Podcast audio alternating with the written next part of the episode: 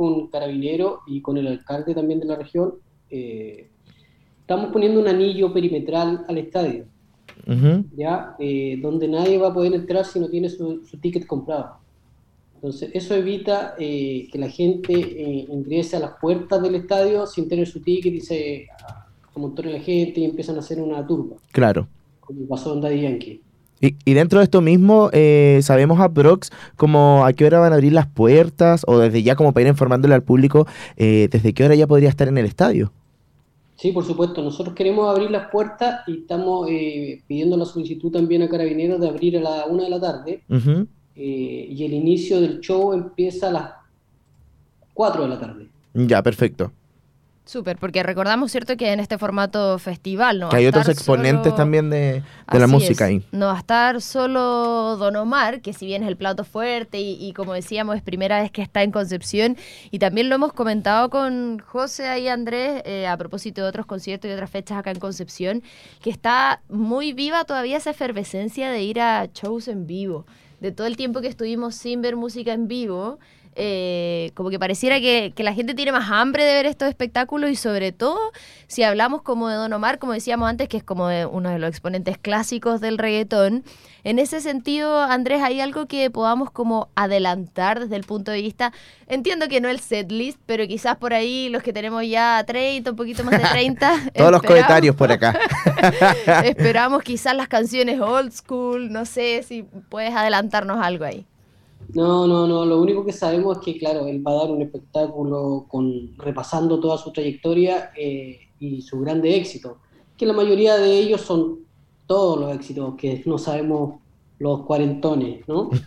Eh, pero no, estamos felices porque ya llevamos el 85% de la entrada vendida. Eh, esperamos un lleno total. nos queda una semanita, un poco menos. Quedan todavía algunos tickets disponibles pero nada, estamos muy felices de llevar este gran show por allá para Concepción. Eh, en noviembre también tenemos otro show, así que vamos a estar llevando muchas sorpresas para Concepción. Buenísimo, yo creo que eso eh, forma parte también de esta, de esta nueva etapa que está viviendo eh, no tan solo Concepción, sino que todas las ciudades de reincorporar nuevamente lo que es la música en vivo.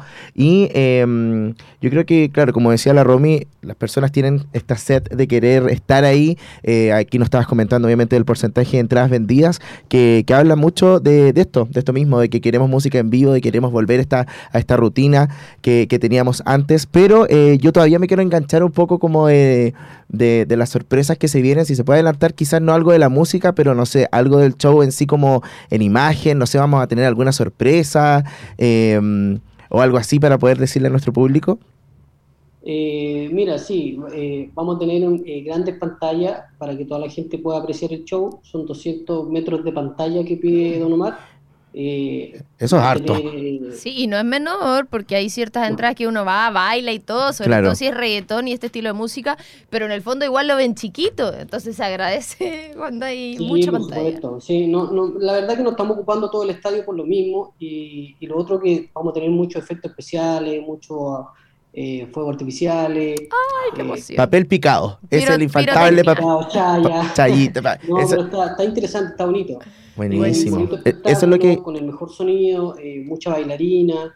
Eh, bueno, va a estar también Franco el Gorila, Stanley, Arte Elegante, Alex Scott y Catita de HK, que son unos exponentes que son de la música nacional, digamos. Sí, eso Menos igual. Franco el Gorila, que Franco el Gorila también es boricua. Sí, claro, por supuesto. Quería aprovechar de preguntarte, Andrés, antes de, ir cerrando la entrevista y esta invitación, a propósito de este formato festival, porque en el fondo eh, los festivales en general tratan, intentan de agrupar diversos estilos musicales, pero marcando una línea. En este caso eh, es quizás un poco más, no sé si de nicho, pero más centrado en el reggaetón, en lo urbano.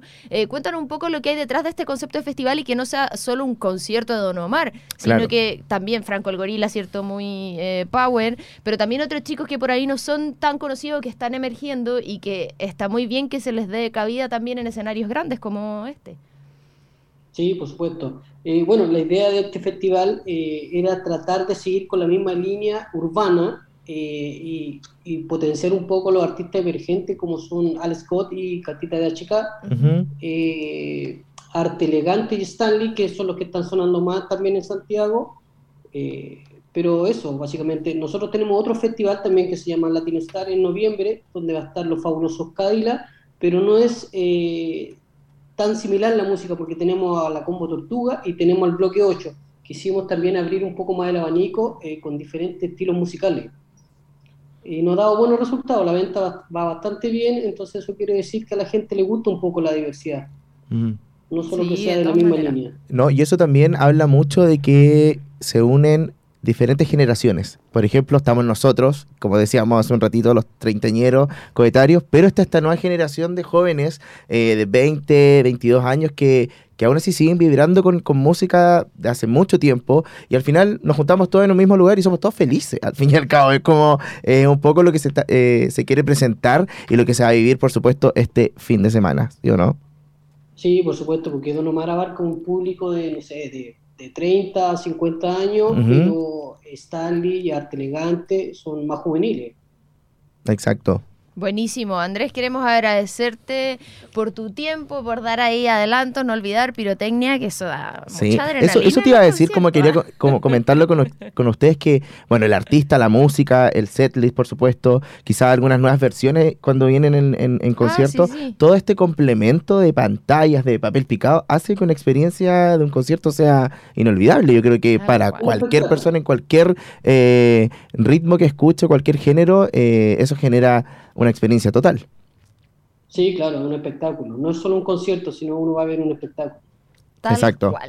Buenísimo, entonces ahí eh, recordamos, ¿cierto?, la invitación para este sábado 29 en el Estadio Esterroa Rebolledo. Todavía quedan algunas entradas, lo decía ahí Andrés, eh, va el 85% aproximadamente vendido.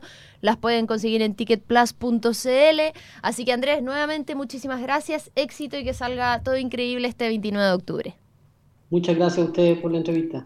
gracias Andrés, que estés muy bien. Ahí teníamos entonces, eh, mira, como decíamos al principio, casi como dentro de todo lo que es esta producción de, Don Omar que va a llegar acá a Concepción. Igual es como, como emocionante que, que Conce se pueda abrir a este tipo de eventos tan grandes y, tener también esta, mm, como, ¿cómo decirlo? Como, como etapa en que quizás otras productoras o otros artistas van a decir en Conce igual puede ser. Que sabes qué me pasa? Que, que yo siento que... reflexionemos. Ah. Sí. Ah, es que Conce, viste que es la, la, cuna del rock, la capital de la música, capital del rock, el rec, no sé qué, no sé cuánto.